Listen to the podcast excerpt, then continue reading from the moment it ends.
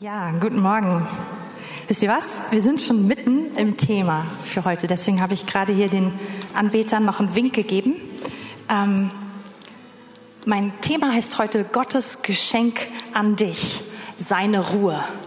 Und ich habe so empfunden, das kam auch ein dieses Bild, dass so diese Flügel uns über uns gespannt sind. Und ich möchte einfach noch ganz kurz jetzt so das, lass uns am Anfang der Predigt da schon reingehen. Nicht als Reaktionsteil, sondern als Start, okay? Und Heiliger Geist, wir danken dir für deine Gegenwart. Wir danken dir, dass du dein Werk heute unter uns tust. Wir danken dir für die Werke, die vorbereitet sind für uns heute. Und wir wollen deine Gegenwart einfach schätzen und genießen. Und wir laden dich ein, dass du jetzt unsere Herzen noch tiefer durchdringst. Und dass du das göttliche Geschenk, was für uns vorbereitet ist heute Morgen, dass du es in unsere Herzen hinein transportierst.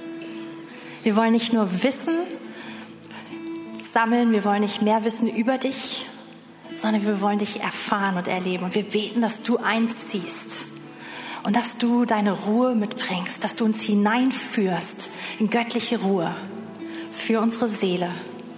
Und ich bete, dass einfach Stress, dass er abfällt. Ich bete, dass all die Lügen, die damit verbunden sind, dass du sie einfach uns heute offenbarst und dass sie auch abfallen von uns. Und ich bete, dass einfach der Segen von Ruhe, dass er durch uns durchfließt, auch zusammen mit Heilung, mit Wiederherstellung, mit Ermutigung und mit göttlicher Freude. Ich danke dir, dass du göttliche Freude freisetzt hier unter uns heute Morgen. Ich danke dir, dass dein Geist in uns ist, dass du überfließt und dass wir wirklich merken, dass wir erfüllt sind von dir, von deiner Freude. Amen. Vielen, vielen Dank. War richtig schön, heute Morgen mit euch anzubeten. Vielen, vielen Dank.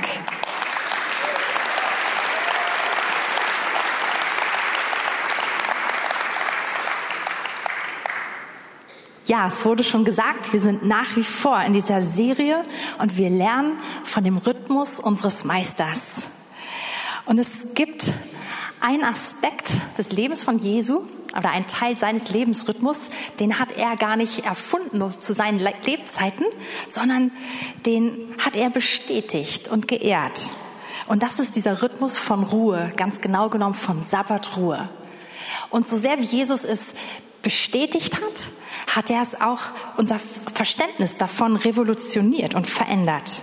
Und ich habe eben gesagt, dass es nicht bei Jesus beginnt. Und von daher möchte ich mit euch heute gleich so an den Anfang gehen. Und zwar zum 1. Mose 2, Verse 1 bis 3.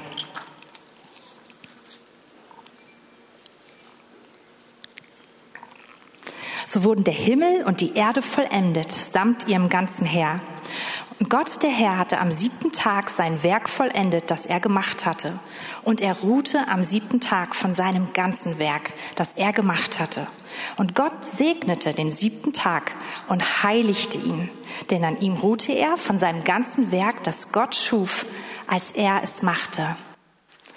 Und wir finden diesen Rhythmus von Ruhe schon gleich zu Beginn der Schöpfung. Und Gott selbst hat diesen Rhythmus in die Schöpfung so richtig eingeflochten und eingewoben. Und er selbst, er lebt ihn uns vor. Und irgendwie ist es vielleicht ein bisschen herausfordernd, sich vorzustellen, dass der Schöpfer K.O. ist. Und ich glaube auch nicht, dass er das ist, sondern er hat geschaffen, er hat nicht mal, er hat nicht geschwitzt dabei, sondern er hat gesprochen und es wurde. Und trotzdem nach diesen Tagen des Sprechens, des Kreierens, sagt er, dies ist der Tag der Ruhe. Und dieses Wort Ruhe, also als Verb Shabbat, heißt so viel wie aufhören, also hat aufgehört vom Schaffen, vom schöpferisch tätig sein. Es heißt aber auch ruhen und feiern und genießen. Und ich glaube, das ist das, was Gott getan hat, dass er aufgehört hat, er hat Pause gemacht, er hat geruht und er hat genossen. Weil er hat gesagt, es war sehr gut, was er gemacht hat hat dich angeschaut und gesagt, es war sehr gut. Und wir finden also diese Ruhe gleich ganz am Anfang der Schöpfung.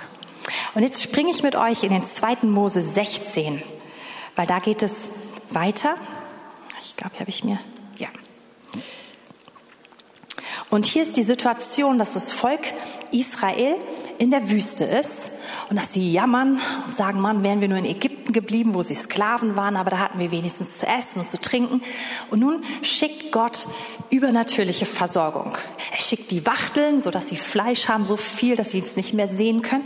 Und aber auch dieses Himmelsbrot, genannt Manna, was morgens wie Tau oder was morgens, wenn der Tau gefallen ist, unter dem Tau ist und die, die, die Israeliten können es einsammeln. Und wir lesen ab Vers 21. Und so sammelten sie jeden Morgen, jeder so viel, wie er zum Essen brauchte. Wenn aber die Sonne heiß schien, zerschmolz es. Und es geschah am sechsten Tag, da sammelten sie doppelt so viel Brot, äh, zwei Goma für jede Person. Das ist eine Messeinheit. Da kamen alle Obersten der Gemeinde und berichteten es Mose. Und er sprach zu ihnen, das ist es, was der Herr gesagt hat. Morgen ist eine Ruhe, ein heiliger Sabbat des Herrn. Was ihr backen wollt, das backt. Und was ihr kochen wollt, das kocht. Was aber übrig ist, das legt beiseite, damit es bis morgen aufbewahrt wird. Und sie legten es beiseite zum Morgen, wie Mose geboten hatte, und es wurde nicht stinkend und es war auch kein Wurm drin. Das passierte an den übrigen sechs Tagen die Woche, wenn man probiert hat, was aufzuheben. Da sprach Mose, esst das heute, denn heute ist der Sabbat des Herrn. Ihr werdet heute nicht, nichts auf dem Feld finden. Sechs Tage sollt ihr es sammeln, aber am siebten ist der Sabbat, da wird keines zu finden sein. Es geschah aber am siebten Tag, dass etliche vom Volk hinausgingen, um zu sammeln, und sie fanden nichts. Da sprach der Herr zu Mose, wie lange weigert ihr euch, meine Gebote und meine Anweisungen zu halten? Seht, der Herr hat euch den Sabbat gegeben, darum gibt er euch am sechsten Tag für zwei Tage Brot. So soll nun jeder an seiner Stelle bleiben und niemand soll seinen Platz verlassen. So ruhte das Volk am siebten Tag. Und ich mag diese Geschichte total.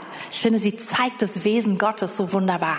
Gott ist ein übernatürlicher Versorger für sein Volk. Und diese übernatürliche Versorgung wird am siebten Tag irgendwie gefühlt noch mal übernatürlicher, weil das, was sechs Tage nicht halten kann, hält am sechsten Tag für den siebten. Und Gott zeigt also, dass ihm es wichtig ist, dass sein Volk zur Ruhe kommt. Und wir lesen in Vers 23 das erste Mal, also in dieser Passage, ähm, morgen ist eine Ruhe, ein heiliger Sabbat des Herrn oder ein heiliger Sabbat für den Herrn. Und Mose erklärt, Gott ist diese Ruhe heilig. Es ist ein Tag der Ruhe, aber es ist ein Tag für ihn. Das gehört zusammen. Es ist nicht einfach nur ein Tag mit Pause, sondern es ist ein Tag, der, der ihm gehört und der auf ihn ausgerichtet ist und der ihm wichtig ist, der für ihn ausgesondert ist. Und gleichzeitig wird in dieser Passage, in dieser Geschichte so gut veranschaulicht, dass es diesen Punkt gibt, wo noch mehr Anstrengung, wo noch mehr Arbeit nicht noch mehr Ergebnis zeigt und nicht noch effektiver macht. Wenn man sechs Tage sammelt, dann bringt es was. Am siebten Tag bringt es nichts. Es ist nichts da. Und ich glaube, dass, dass hier ein Rhythmus veranschaulicht wird, den Gott uns geschenkt hat und den er in die Schöpfung eingebaut hat und zu dem er uns einlädt und der uns gut tut. Und ich bin in einem Elternhaus aufgewachsen, wo dieser Rhythmus wirklich eine Rolle gespielt hat. Ich habe das früh gelernt. Irgendwie gab es bei uns, bei uns war dieser siebte Tag, der Sonntag, und ich habe nie Wäschekörbe rumfliegen sehen an diesem Tag. Es wurde nie irgendwie geputzt und Haushalt gemacht. Ich, es wurde auch gar nicht so jetzt krass thematisiert, aber es war einfach so. Und es war ganz viel, was ferngehalten wurde von diesem Tag, weil es war der Pausentag. Und als ich in die Schule kam, haben meine Eltern mich herausgefordert, mach deine Hausaufgaben am Freitag, am Samstag. Sonntag ist der Pausentag. Und mein Vater hat mir immer wieder erzählt, dass er sein ganzes Studium lang, also dass er sein Leben lang diesen Pausentag, dass er ihm, der, dass er ihm wichtig war und dass er im Vertrauen darauf, dass Gott versorgt und dass mehr Arbeit nicht mehr bringt, sondern dass es einen Punkt gibt, wo es eher weniger bringt, so dass er in seinem ganzen Medizinstudium diesen Tag Pause gemacht hat und nie am Sonntag gelernt hat. Ich muss ganz ehrlich sagen, das ganz so gut habe ich das nicht in meinem Studium durchgezogen. Oft, aber nicht immer. Ich war da irgendwie laxer. Aber mittlerweile merke ich, da ist so ein Segen drin. Mein Vater hat sein Medizinstudium in fünf Jahren absolviert. Das ist äh, aus heutiger Sicht wirklich beeindruckend. Und ich glaube, dass Gott sich dazu stellt, wenn wir diesen Tag, den Gott uns so geschenkt hat, wenn wir den nehmen. Und wenn wir verstehen, es ist Gottes Wunsch, dass wir Pause machen. Aber es ist auch ein Tag, der ihm gehört, der auf ihn ausgerichtet ist. Und im 2. Mose 20, die Geschichte, die ich euch eben vorgelesen habe oder wovon wir einen kleinen Ausschnitt gelesen haben, ist noch bevor es die zehn Gebote gab. Viele von uns, wenn wir Sabbatruhe hören, denken wir, ah, Altes Testament, zehn Gebote und so weiter. Ja, es ist Teil der zehn Gebote und durch die zehn Gebote werden wir nicht errettet. Das stimmt. Aber es tut uns trotzdem gut, sie zu befolgen. Es tut uns gut, nicht zu morden, nicht zu töten, nicht Ehe zu brechen. Und es tut uns gut, den Sabbat einzuhalten. Da, da liegt ein Segen drauf.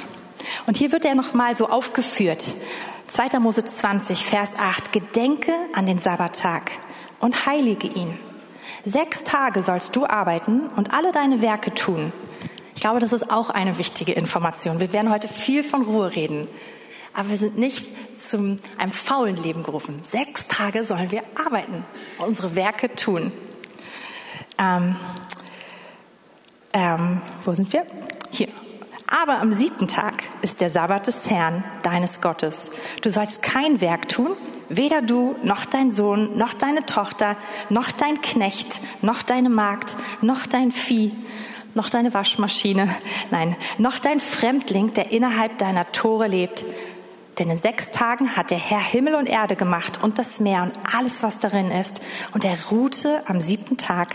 Darum hat der Herr den Sabbattag gesegnet und geheiligt. Also hier ist es jetzt in dem Gebot nochmal drin. Wir sind, wir sollen uns daran orientieren. Wir sollen diesen Tag anerkennen, ihn heiligen. Und dieser Tag ist, bezieht sich nicht nur auf uns, sondern eben auch auf, auf Familie, Angestellte, Tiere. Und wenn wir weiterlesen im 2. Mose 23 zum Beispiel, auch auf das Land selbst. Das soll auch eine Ruhe haben. Also wir sehen, überall hat Gott dieses Prinzip der Ruhe eingewoben. Das ist ihm wichtig. Und jetzt, wir sind ja dabei zu schauen, wie was ist der Rhythmus von Jesus gewesen? Und jetzt lass uns mal ins Neue Testament springen und mal schauen, wie ist Jesus mit dem Sabbat umgegangen? Wie hat er ihn gelebt? Und wir gucken uns das Markus-Evangelium jetzt mal besonders an. Und ich fasse euch einfach mal zusammen. In Markus 1 befreit Jesus einen Mann, der von einem Dämon geplagt wird, in der Synagoge und zwar am Sabbat. Er heilt ihn. Und das Volk ist, ist beeindruckt über seine Autorität. Und dann geht er an diesem gleichen Tag noch in das Haus von Simon Petrus und seine Schwiegermutter liegt krank zu Hause da nieder, hat hohes Fieber und er rührt sie auch an diesem Sabbat an, nimmt ihre Hand, ergreift sie und heilt sie und richtet sie auf, sie ist sofort gesund und sie dient ihm. Das ist also schon passiert. Und das hat den Pharisäern nicht gefallen. Auch gerade diese öffentliche Heilung in der Synagoge im Kapitel 1.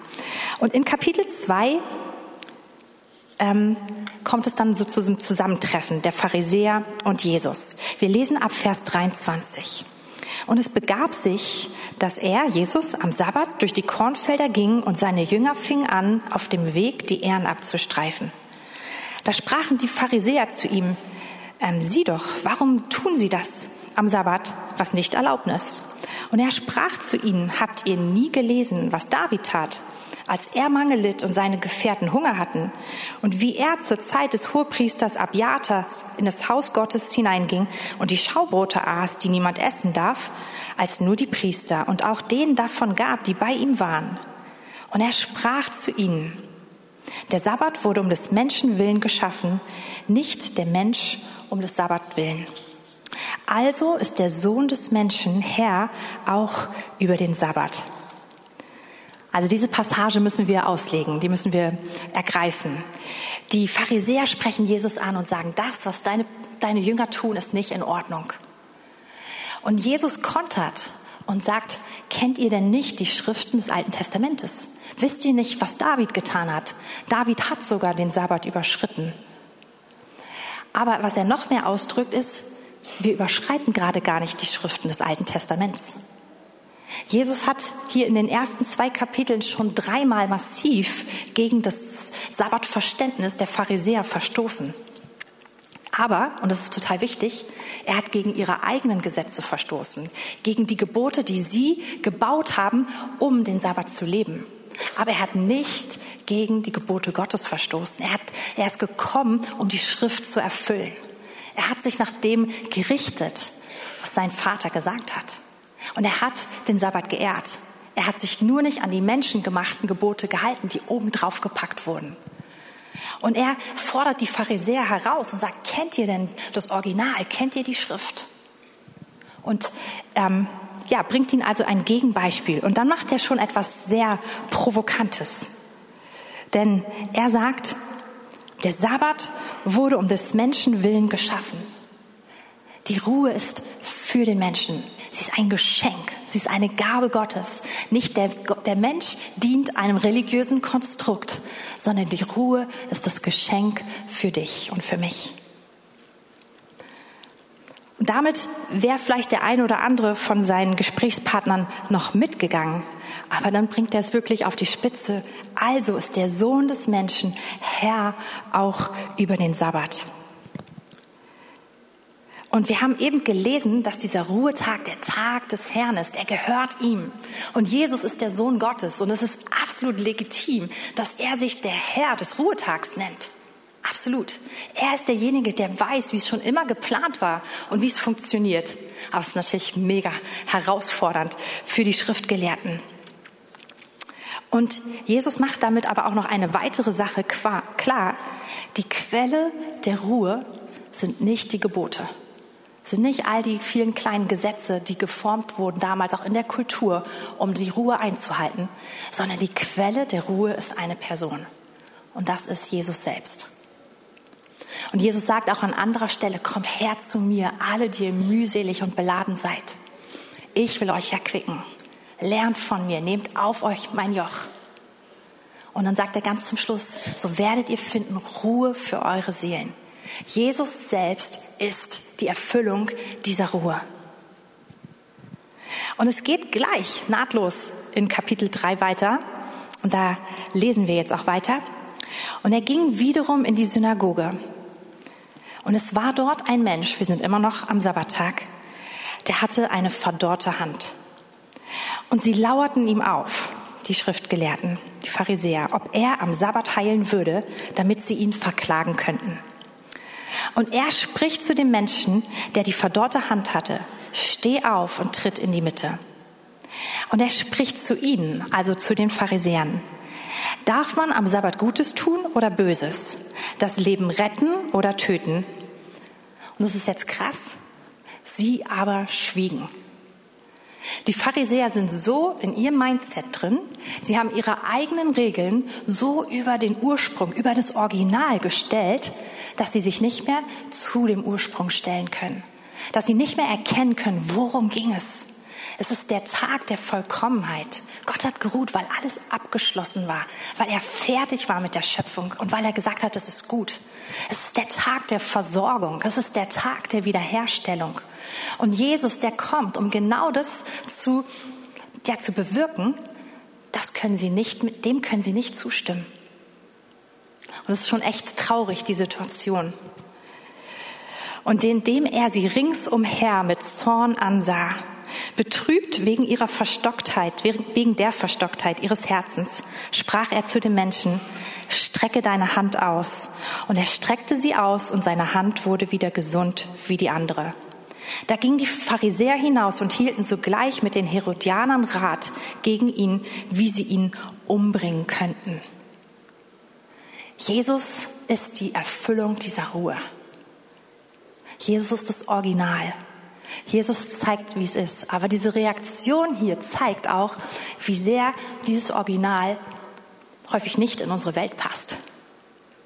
Und wir denken, oh, wie krass, wie krass können diese Pharisäer sein, dass sie diese Heilung sehen und Jesus am liebsten umbringen wollen.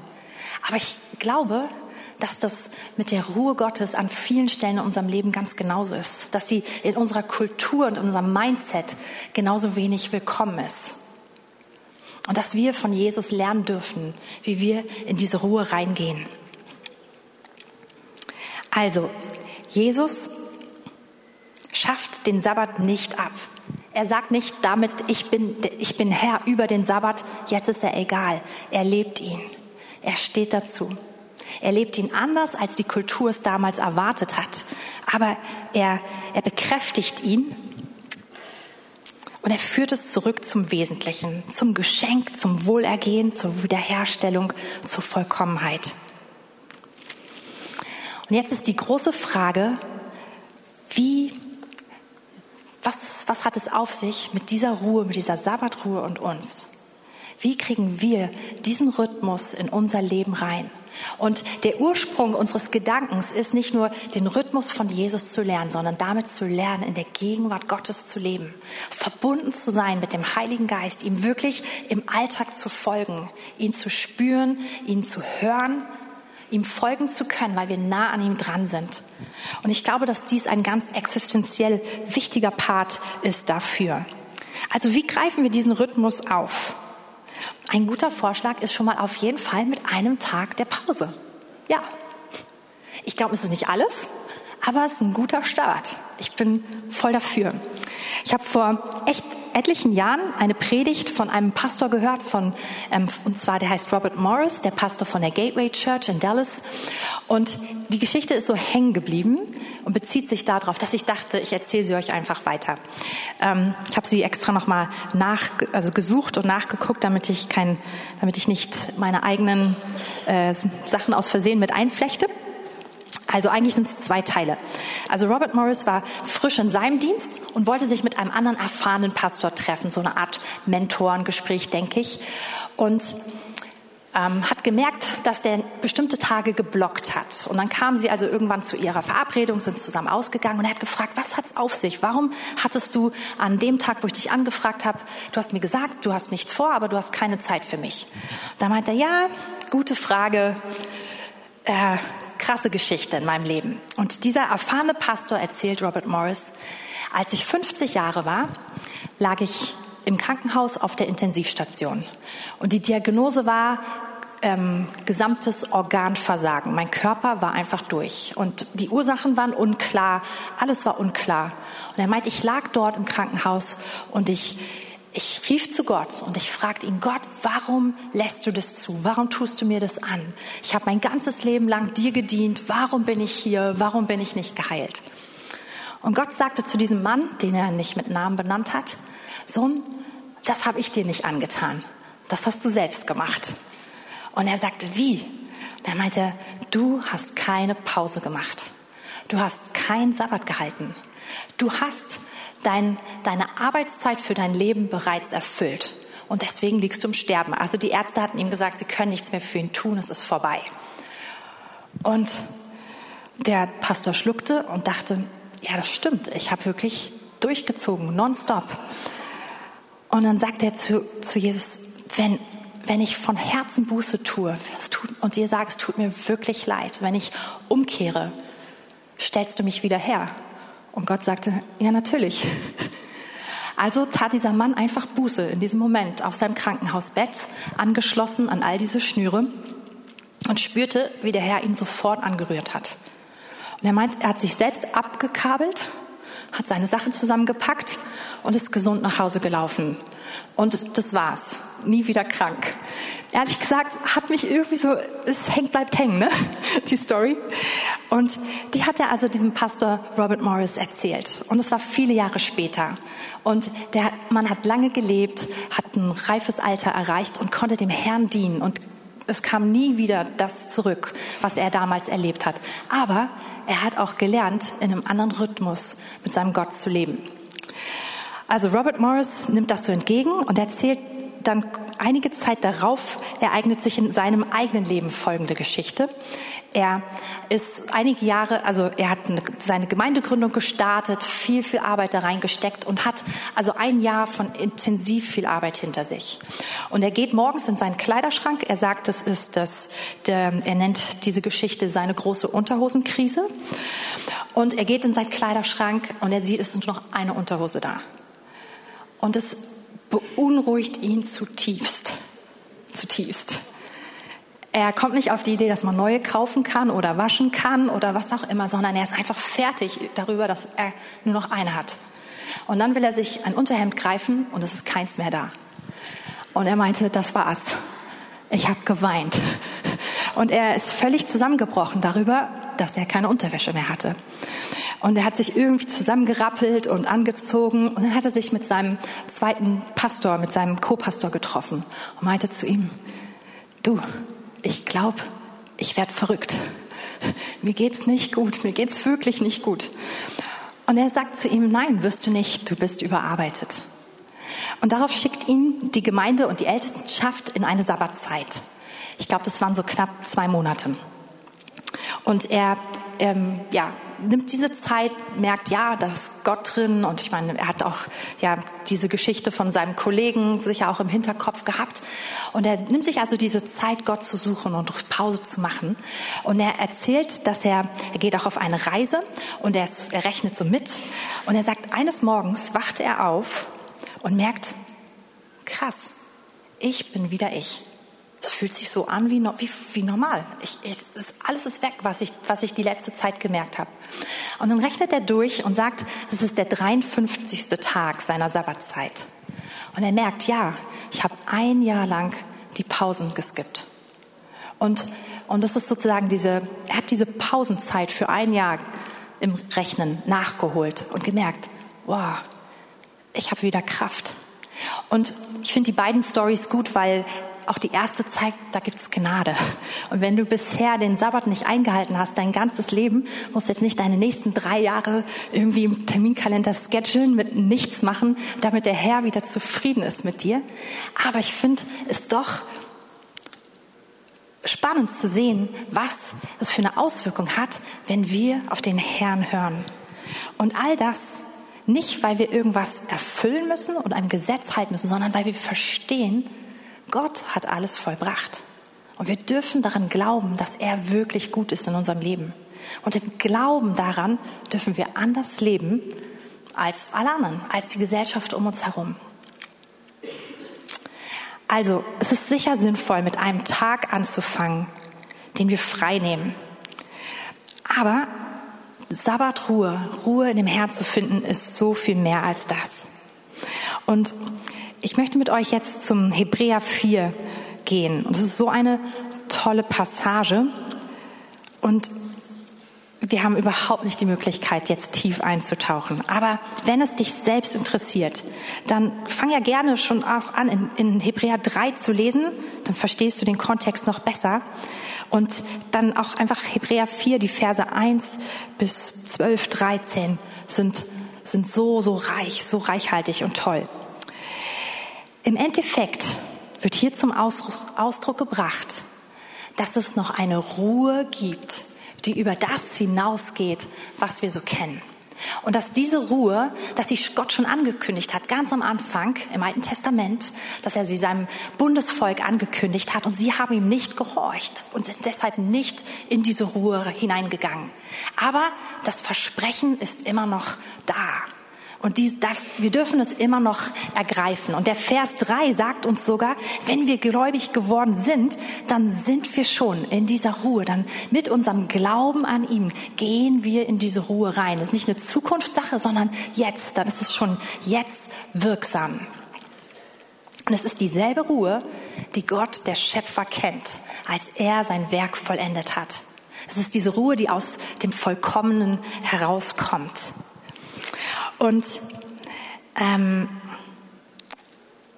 lass uns Vers, ab Vers 9 lesen. Also bleibt dem Volk Gottes noch eine Sabbatruhe vorbehalten. Denn wer in seine Ruhe, in die Ruhe Gottes eingegangen ist, In diese Ruhe zu wissen, es ist alles vollbracht. Es gibt den, der sich um alles kümmert, der mich versorgt, den, der Manna schickt, wenn nichts da ist, mitten in der Wüste, den, der alles im Griff hat. Denn wer in seine Ruhe eingegangen ist, der ruht auch selbst von seinen Werken, gleich wie Gott von den Seinen. So wollen wir denn eifrig bestrebt sein, in jene Ruhe einzugehen, damit nicht jemand als ein gleiches Beispiel des Unglaubens zu Fall kommt. Das Beispiel war sozusagen das Volk im Alten Testament. Wir sind hier eingeladen in eine Ruhe, die tiefer geht als nur einen Tag Pause. Und ich bin für diesen Tag, ja, absolut. Aber es gibt etwas, was darüber hinausgeht.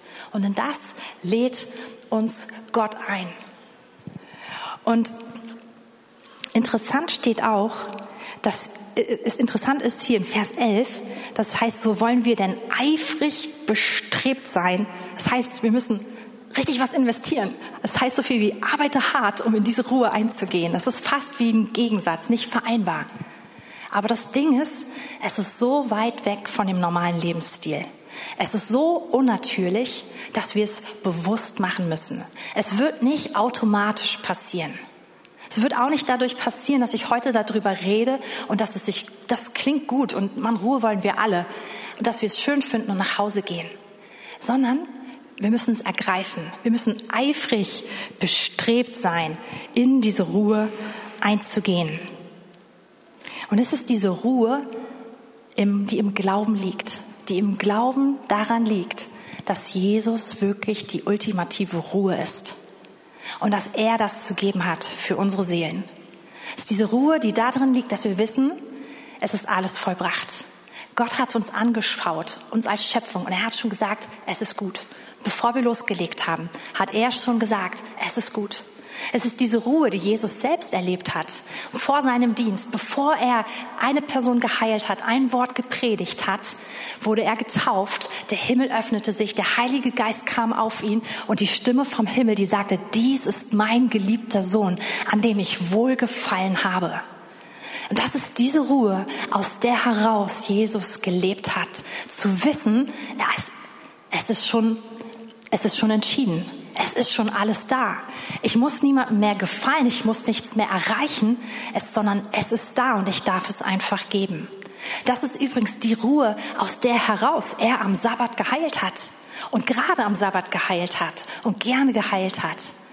Dieses Wissen, es ist vollbracht, es ist fertig, es ist abgeschlossen. Ich bin eine neue Schöpfung, wie es der zweite Korinther sagt. Das Alte ist vergangen, alles ist neu geworden. Ich bin die Gerechtigkeit Gottes. Nur wenn wir das nehmen, können wir in diese Ruhe reingehen und etwas leben, was die Welt nicht kennt, aber was herrlich ist, was wunderbar ist. Und ihr Lieben, ich glaube, das ist das, was wir brauchen. Ich glaube, dass wir in einer Zeit leben, wo mehr gearbeitet wird als je zuvor. Also auch schon wirklich arbeitsmäßig, wenn ich von so Jobs rede. Wir, wir haben mehr Luxus als jede Generation vor uns, mehr Dinge, die uns den Alltag einfacher machen, mehr Materielles, aber das muss eben auch alles erarbeitet werden. Also müssen wir mehr arbeiten, um mehr von diesem Luxus zu haben. Und dann haben wir, die meisten von uns, wir haben unser, unser Büro alle Zeit dabei. Wir habt, ihr habt es in der Hosentasche oder in der Handtasche in Form eures Handys. Wir sind nonstop erreichbar, die meisten von uns. Es hört nicht auf. Aber selbst wenn wir das mal alles zur Seite lassen, die, wir, wir definieren uns viel über das, was wir leisten, sowohl als auf der Arbeit als auch in allen anderen Lebensbereichen. Es gibt kaum, es gibt eigentlich keine Generation vor uns, wo wir uns so sehr über Leistung und über Errungenschaften, über auch Materielles definiert haben als vorher. Früher war das vielleicht Familie oder andere, andere Dinge, die wichtig waren. Aber das hat sich verändert. Wir sind so individuell geworden und wir müssen leisten, leisten, leisten, um zu beweisen. Im Beruf, im Alltag, im Zuhause, im Garten, im, in den Hobbys, in Wissen, in Beziehung, in gesellschaftlicher Verbundenheit, in allen möglichen Bereichen. Überall sind wir getrieben.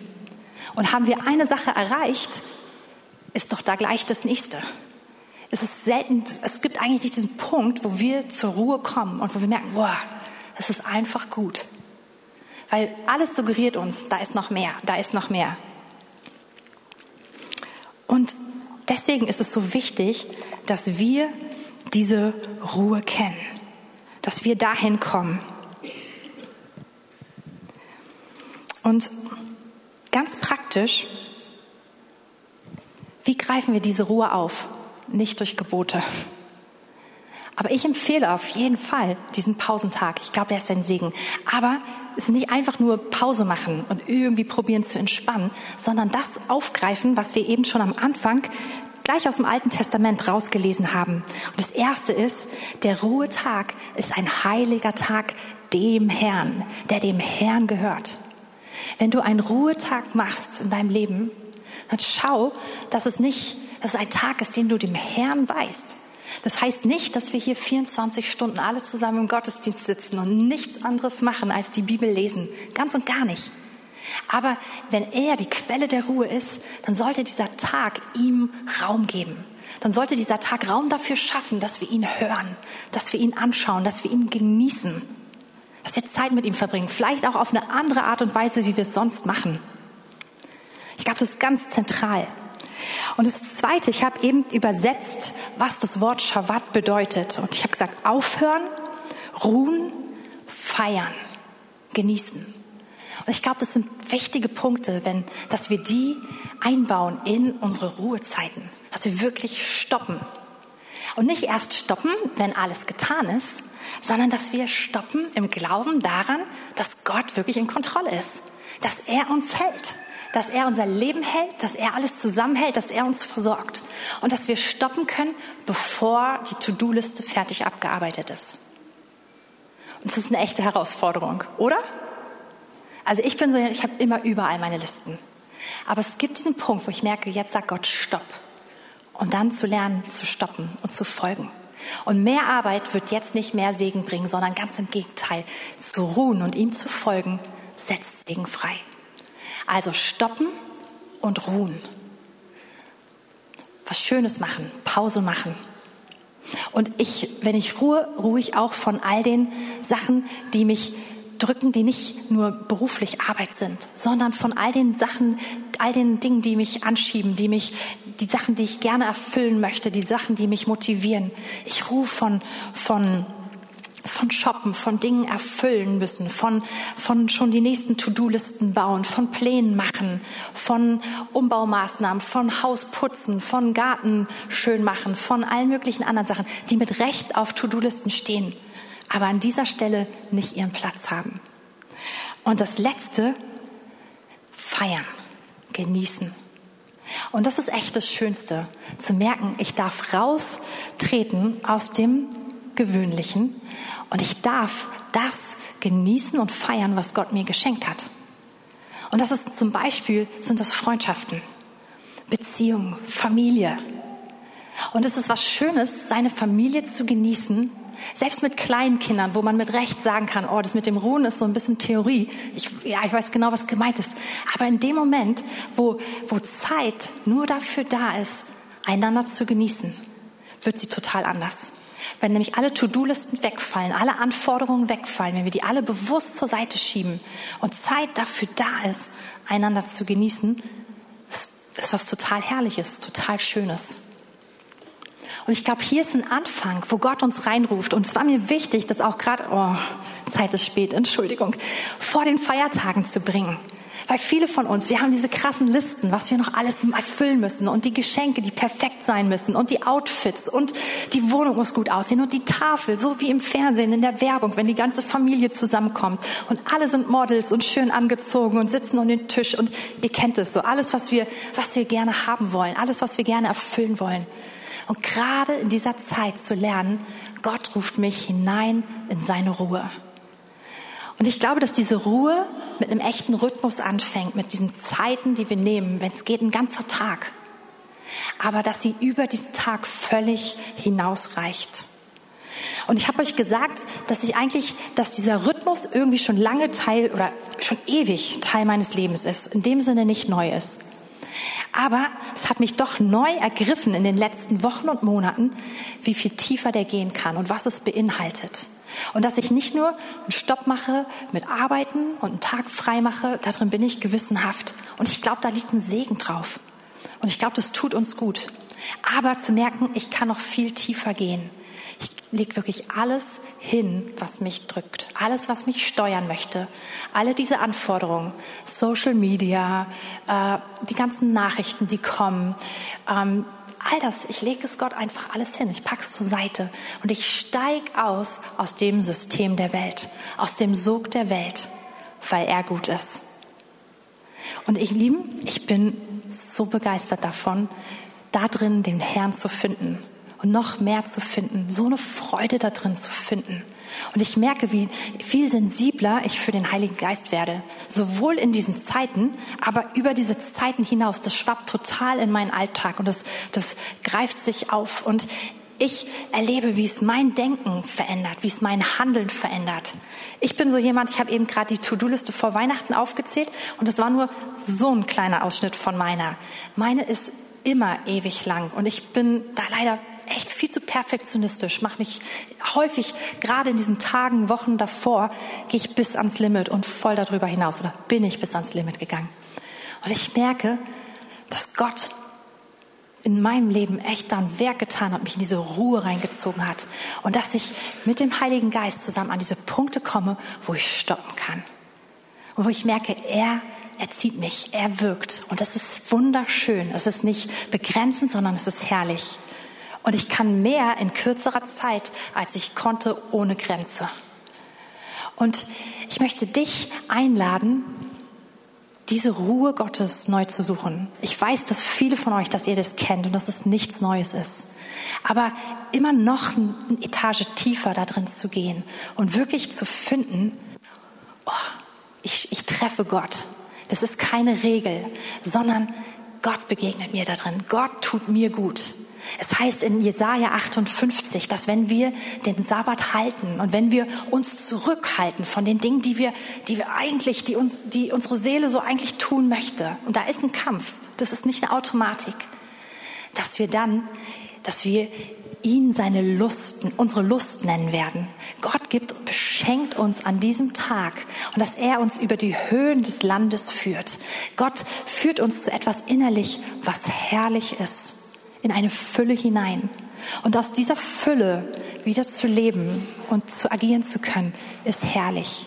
Und ich glaube, dass Gott uns da noch viel mehr beschenken möchte und dass wir eine Gemeinde sein sollen, die eine Antikultur an dieser Stelle lebt in unserer Gesellschaft. Weil unsere Gesellschaft will uns das nicht zugestehen. Ja, Pause schon, Wellness ja, aber nicht die Essenz davon. Und ich denke, wir sollten diese Essenz erobern und einfach genießen und auch weitergeben. Und hier möchte ich stoppen. Kommt ihr nach vorne? Es tut mir leid, es war echt lang.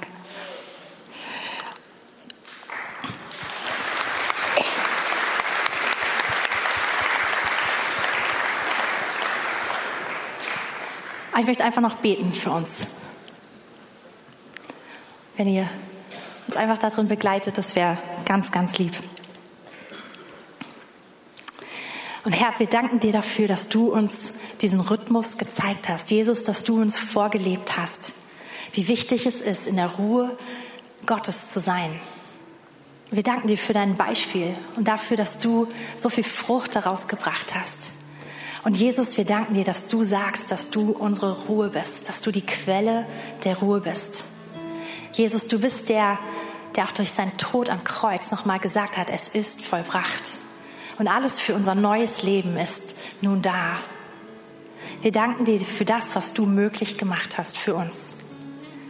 Und Heiliger Geist, wir danken dir dafür, dass du unser Beistand bist, der uns dahin führt, der uns das offenbart, immer und immer und immer wieder. Und Heiliger Geist, ich möchte dich jetzt einfach einladen, dass du zu unseren Herzen redest. Ich habe viel geredet, ich habe schnell geredet, und ich bete, dass du jetzt sortierst und dass du jedem Einzelnen von uns zeigst, was war wichtig heute für uns.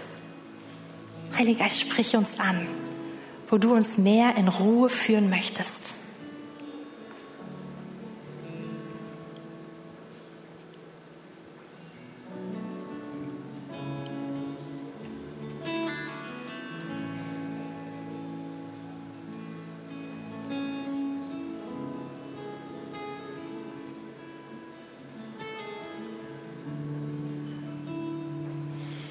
Und Heiliger Geist, ich bete, dass du uns jetzt auch in diesen Feiertagen, die vor uns liegen, dass du uns noch mehr zur Ruhe führst dass du uns dieses Original zeigst. Herr, ich bete, dass wir, dass wir wirklich fast platzen vor innen.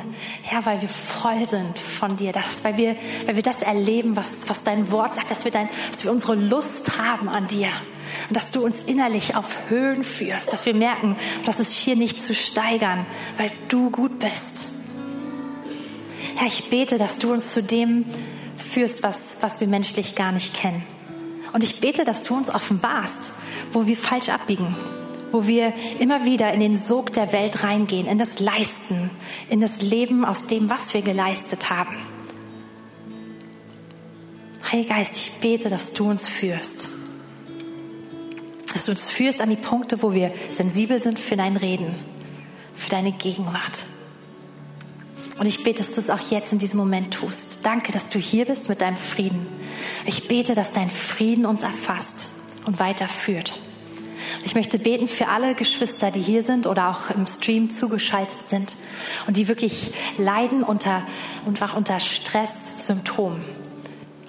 Wo, wo einfach diese, dieses Leisten und Arbeiten, wo das schon so zum, so chronisch geworden ist, dass sie gar nicht mehr rauskommen. Und ich danke dir, Herr, dass deine Gnade groß genug bist, ist. Ich danke dir, Jesus, dass du immer noch die Ruhe bist und dass wir immer noch kommen dürfen, wenn wir mühselig und beladen sind. Und ich bete, dass das heute Morgen stattfindet, dass du Geschwister befreist, die sich wirklich versklavt haben an dieser Stelle, dass du uns rausholst.